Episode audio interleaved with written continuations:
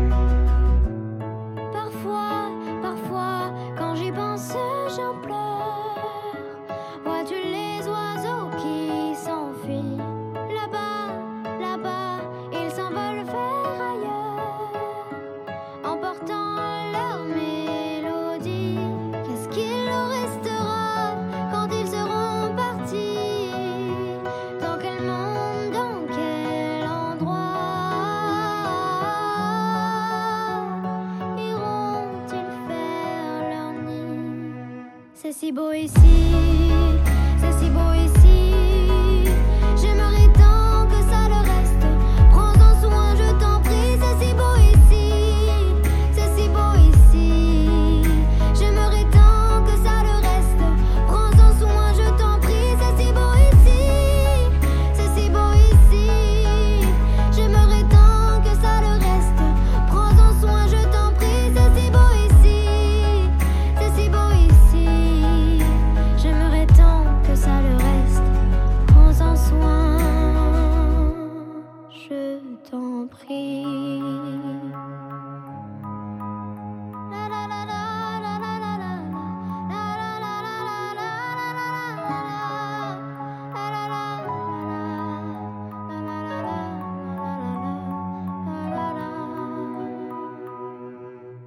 Bonjour à toutes et à tous et bienvenue sur l'antenne de Radio Plus Haleine. Vous nous écoutez sur nos trois fréquences en Haut-de-France, le 92.5 à Compiègne, le 99.1 à Soissons et le 100.9 à Noyon et notre streaming internet avec le www.radioplushaleine.fr où vous nous écoutez partout en France et dans le monde. En ce jeudi 28 novembre 2019, nous retrouvons les enfants de l'école de Carlepont pour euh, la quatrième émission d'un monde sans fil et on va faire à nouveau un nouveau tour du monde effectivement dans cette émission.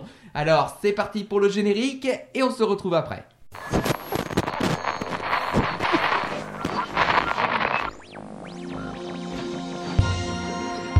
La revue de presse internationale. La revue de presse internationale. La revue de presse internationale.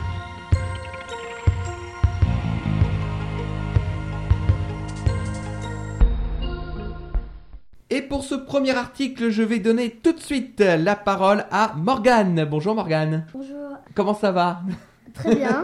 Effectivement. Alors Morgane, tu nous emmènes dans quel pays? Dans euh, l'Inde, avec le continent, c'est l'Asie et la capitale, le New Delhi. D'accord. Et, et quel est le titre de ton article? À la naissance d'une fille, 111 arbres sont plantés. D'accord. Eh ben on t'écoute pour euh, cet article. Il y a 13 ans, Kiran, sa fille de 16 ans, est morte. Pour se consoler, Shyam Sunder Poliwal a alors planté un arbre. Cet homme est le chef du village de Piplanterie. En Inde, perdre sa fille lui a donné une idée. À chaque naissance d'une fille à Piplanterie, la famille du bébé devra planter 111 arbres. Lorsque cette fille se mariera, les arbres seront offerts à la famille de son époux comme dot. 350 000 arbres ont depuis été plantés à Piplanterie et 150 villages ont suivi l'exemple. En Inde, avoir une fille n'est pas bien vu. Dès la naissance des familles, dès la naissance, des familles tuent leur bébé s'il ne s'agit pas d'un garçon. L'une des raisons est financière. Lors d'un mariage, la famille de la mariée doit offrir une grosse somme d'argent à celle du marié. Cela ruine des familles indiennes. D'accord, donc euh, eh ben, en tout cas, on, voit cette initiative euh, qui est quand même euh, belle pour l'environnement, puisqu'on voit qu'à chaque fois qu'il y a la naissance d'une fille, eh ben, il y a des arbres qui sont plantés. Donc effectivement, au niveau de l'environnement, c'est une très bonne nouvelle. Eh ben, en tout cas, on va te remercier Morgane d'avoir d'avoir partagé ton article avec nous.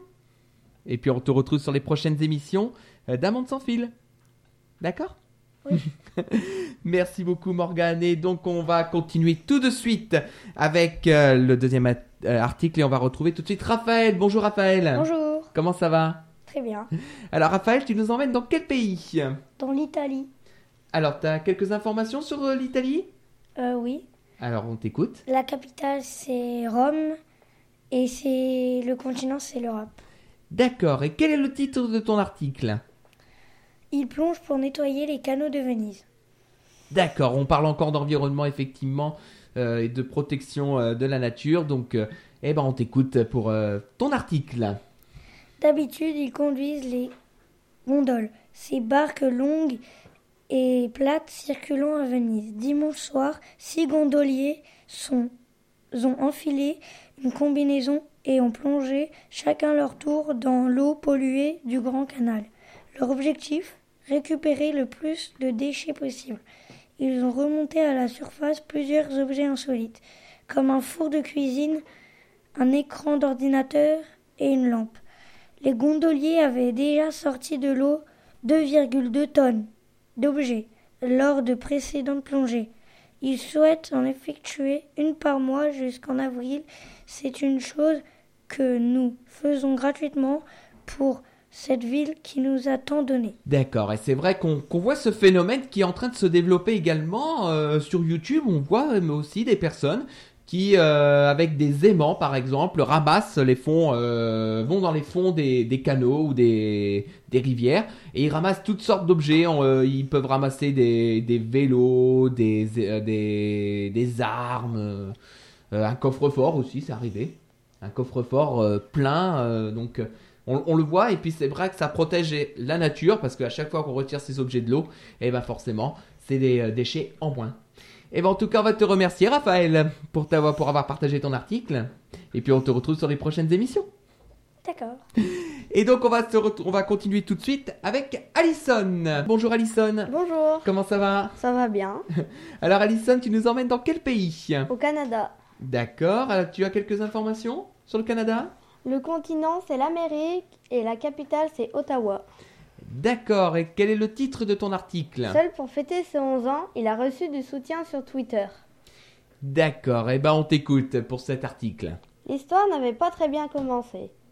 Pour son 11e anniversaire, Cad, un Canadien de, Corne- de Cornbrun, avait invité plusieurs copains la semaine dernière, mais aucun d'entre eux n'était venu.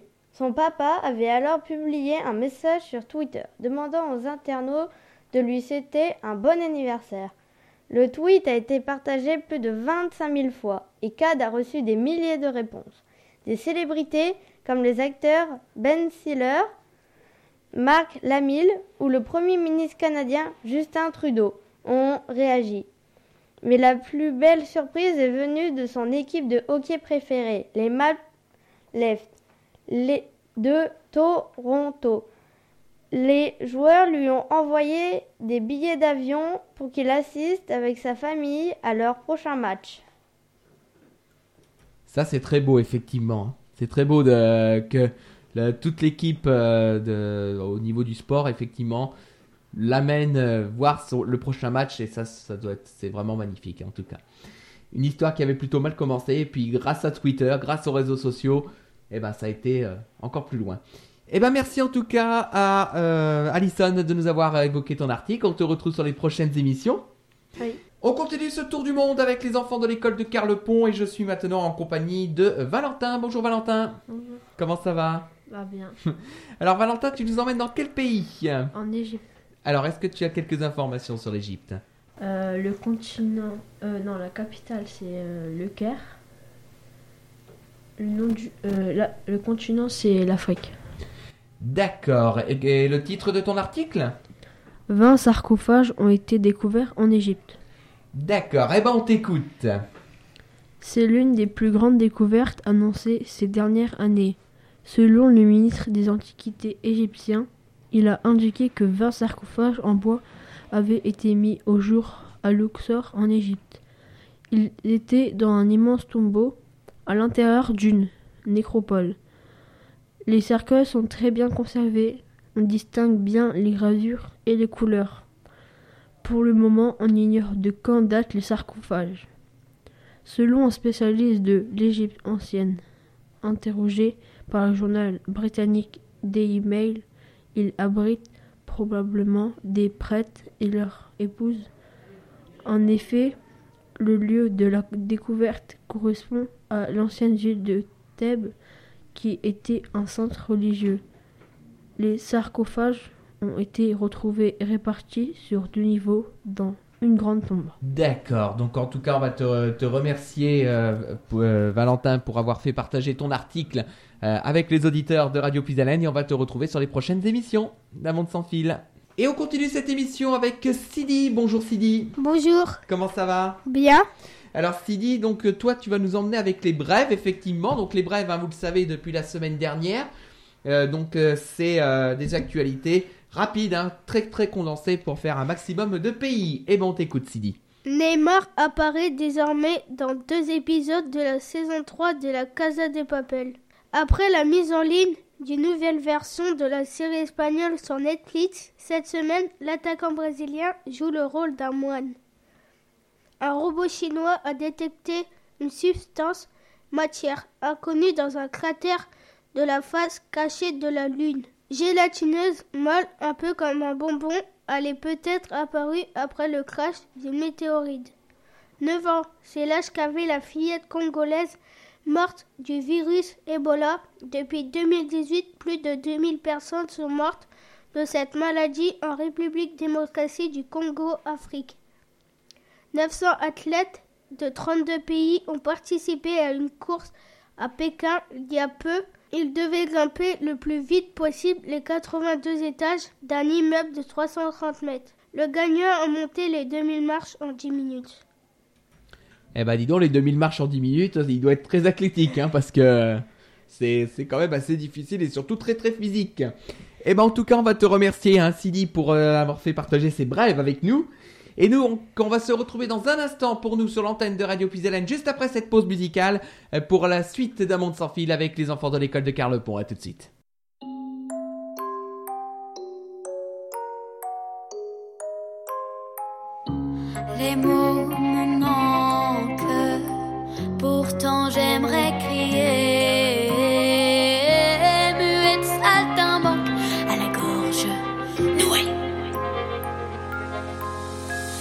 Ça monte, ça monte, ça monte jusqu'à ce que mon petit cœur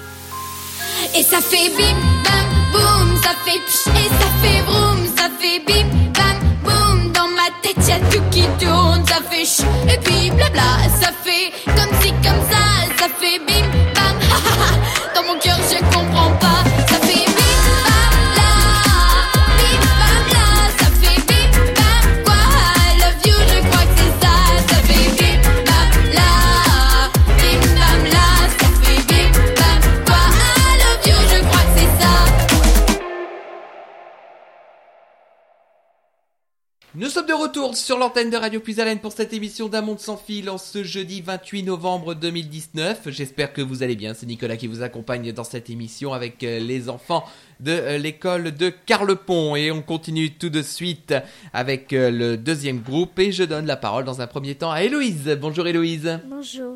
Comment ça va? Bien. Alors Héloïse, tu nous emmènes dans quel pays? Euh, L'Indonésie, Alors tu as quelques informations je crois sur Oui. l'Indonésie. Euh, le continent Asie, capitale Jakarta. D'accord. Et quel est le titre de ton article? Incendie, éléphants et humains en conflit. D'accord. Eh ben on t'écoute. Incendie, éléphants et humains en conflit. D'énormes feux de forêt ravagent l'Indonésie, Asie, depuis la fin de l'été. L'une des conséquences de ces incendies est l'augmentation des conflits entre les humains et les éléphants dans la région de Rio. En effet, ces éléphants surgissent de plus en plus dans les villages. Ils fuient les flammes, la fumée, cherchent à manger. Pour les habitants, cela pose problème. Les animaux font des dégâts dans les villages, détruisent les cultures. Des spécialistes du gouvernement ont été obligés d'intervenir plusieurs fois pour emmener des éléphants ailleurs. Certains ont été équipés de GPS, ainsi leurs mouvements sont connus et les populations peuvent être prévenues si un pachyderme s'approche. D'accord, donc effectivement, on voit que euh, la situation en Indonésie peut provoquer euh, des, conflits entre les humains et les animaux, en, en particulier euh, dans ton cas pour les éléphants. Et ben en tout cas, on va te remercier d'avoir partagé ton article avec les auditeurs et on va te retrouver sûrement sur les prochaines émissions. Et donc on va continuer tout de suite, euh, sans perdre une minute, en retrouvant tout de suite Mathilde. Bonjour Mathilde, Bonjour. comment ça va? Très bien. Alors Mathilde, Mathilde, tu nous emmènes dans quel pays? L'Afrique. Alors, la- l'Afrique, c'est le continent, effectivement. D'accord, donc le pays, c'est le Congo, effectivement, et euh, le continent, c'est l'Afrique. Et la capitale, la capitale du Congo? Brazzaville. D'accord. Et quel est le titre de ton article? Un crapaud imite le cri d'une vipère dangereuse. D'accord, donc là, on parle effectivement euh, d'animaux, et euh, là, c'est vrai qu'il y a quand même un mélange entre les deux. Mais en tout cas, c'est Mathilde qui va nous en parler, on t'écoute. Un crapaud imite le cri d'une vipère dangereuse. Ce n'est pas un caméléon, pourtant le crapaud géant du Congo utilise la technique du camouflage pour se protéger et il imite une vipère. Comme son nom l'indique, ce crapaud vit en République démocratie du Congo, l'Afrique. C'est l'un des plus gros amphibiens de la région. C'est pourquoi les prédateurs le repèrent plus facilement. Il est donc particulièrement en danger. Sur le corps de ce crapaud triangulaire, il y a des taches noires et une bande centrale. Cela le fait ressembler à la tête de la vipère du, Gabon. Lorsqu'il est- menacé, ce crapaud émet un sifflement qui ressemble à celui de, ce, de cet animal. La vipère du Gabon a de très longs crocs contenant beaucoup de venin. D'accord, donc en tout cas, effectivement, on voit que euh, le crapaud peut imiter d'autres cris, effectivement. Donc, euh, il faut quand même être vigilant. En tout cas, merci euh, Mathilde de nous avoir fait partager ton article et on te va te retrouver également sur les prochaines émissions. Et on va continuer dans un instant avec euh, Lola. Bonjour Lola, Bonjour. comment ça va? Bien. Alors, tu nous emmènes dans quel pays? Russie. D'accord, tu as quelques informations sur la Russie? Le continent Europe-Asie. La capitale Moscou. D'accord, et quel est le titre de ton article? Des glaces, la Russie a 5 îles en plus. Leur présence avait été repérée dès 2016, mais leur existence vient d'être confirmée par la Russie Europe-Asie. Cinq nouvelles îles sont apparues dans l'archipel russe de la Nouvelle-Zample, entre la mer de Kara et l'océan Arctique. La fonte de la glace, environ 10 mètres par an, et des changements de température ont conduit à leur découverte, a expliqué un responsable russe. Les îles mesurent entre 900 et 54 000 mètres carrés, 8 stades de foot. Elles ont d'abord été aperçues sur des images prises de l'espace. Une expédition est partie vérifier leur existence en août. Les experts ont étudié leur relief, exemple, présence photographiée et ils ont laissé un CD contenant leurs propres photos. D'accord, donc effectivement, euh, la fonte des glaces euh, provoque aussi le, la découverte de nouvelles terres. En tout cas, euh, c'est euh, le cas en Russie. Merci beaucoup Lola de nous avoir fait partager ton article et on va se retrouver sur les prochaines émissions, effectivement. Et on va terminer ce tour du monde en ce jeudi en commençant avec Lilou. Bonjour Lilou, Bonjour, comment ça va? Ça va Alors tu nous emmènes dans quel pays Lilou? Dans l'Amérique. D'accord, et tu as quelques informations? Alors on t'écoute pour les informations, donc juste le nom du pays, le continent et euh, la capitale. hein. D'accord. Nom du pays Amérique, continent américain, capitale Washington. D'accord, et quel est le titre de ton article? Jeu de stratégie, les singes sont les plus forts. Eh ben on va découvrir ça tout de suite, on t'écoute. Les macaques ont ba- largement battu des humains à des jeux de stratégie. Créés pour une récente étude américaine, quatre cases étaient affichées sur un écran. Une avec des rayures, une avec des taches de vide. En appuyant sur la case rayée puis sur la case tachée, un triangle bleu apparaît dans l'une des cases vides. En sélectionnant cette forme, le joueur gagne. À cette étape, pas de différence. Le tour d'après le triangle est tout de suite affiché sur une, case vide. Mais la plupart des humains ne cliquent pas directement dessous.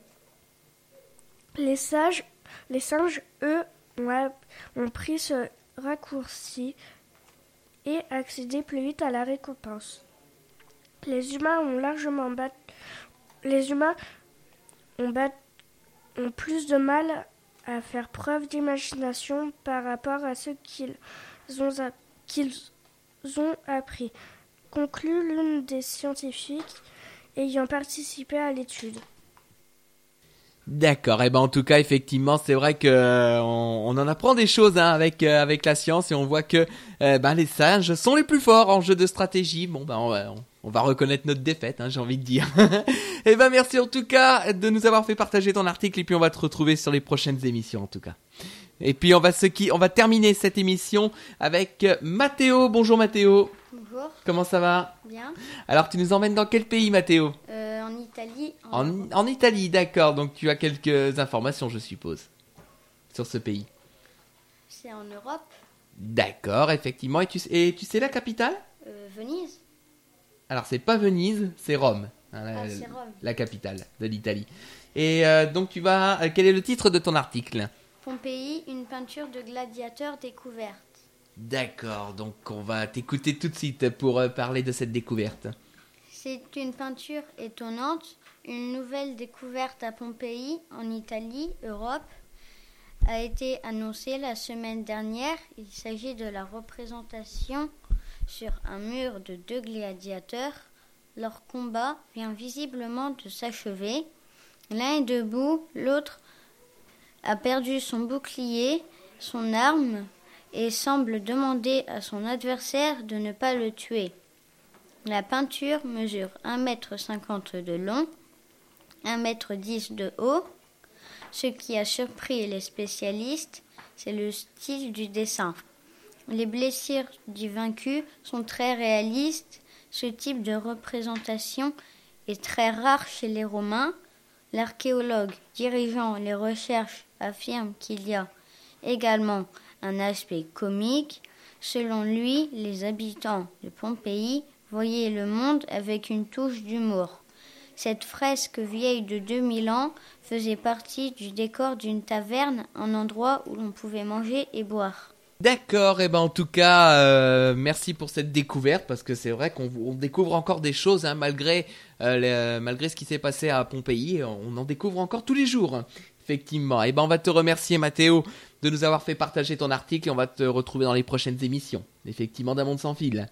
Et pour nous cette émission d'un monde sans fil est terminée. Vous retrouvez cette émission en podcast dans quelques minutes hein, sur notre site internet radiopuisalène.fr et sur notre page Facebook Radio Puisalène. Euh, Vos programmes continuent sur euh, notre antenne avec euh, le film musical hein, automatique qui vous propose de la très belle musique. Vous retrouvez Un Monde Sans Fil dès la semaine prochaine à partir de 10h sur notre antenne. Nous serons en direct cette fois-ci. Merci de votre fidélité. Très bonne journée à tous sur l'antenne de Radio Puisalène. Un souffle neuf dans vos oreilles. Au revoir. Toi, enfant de la terre, écoute-moi. Toi qui as le secret de la joie. Toi qui connais les rêves porteurs d'espoir. Va, recommence notre histoire.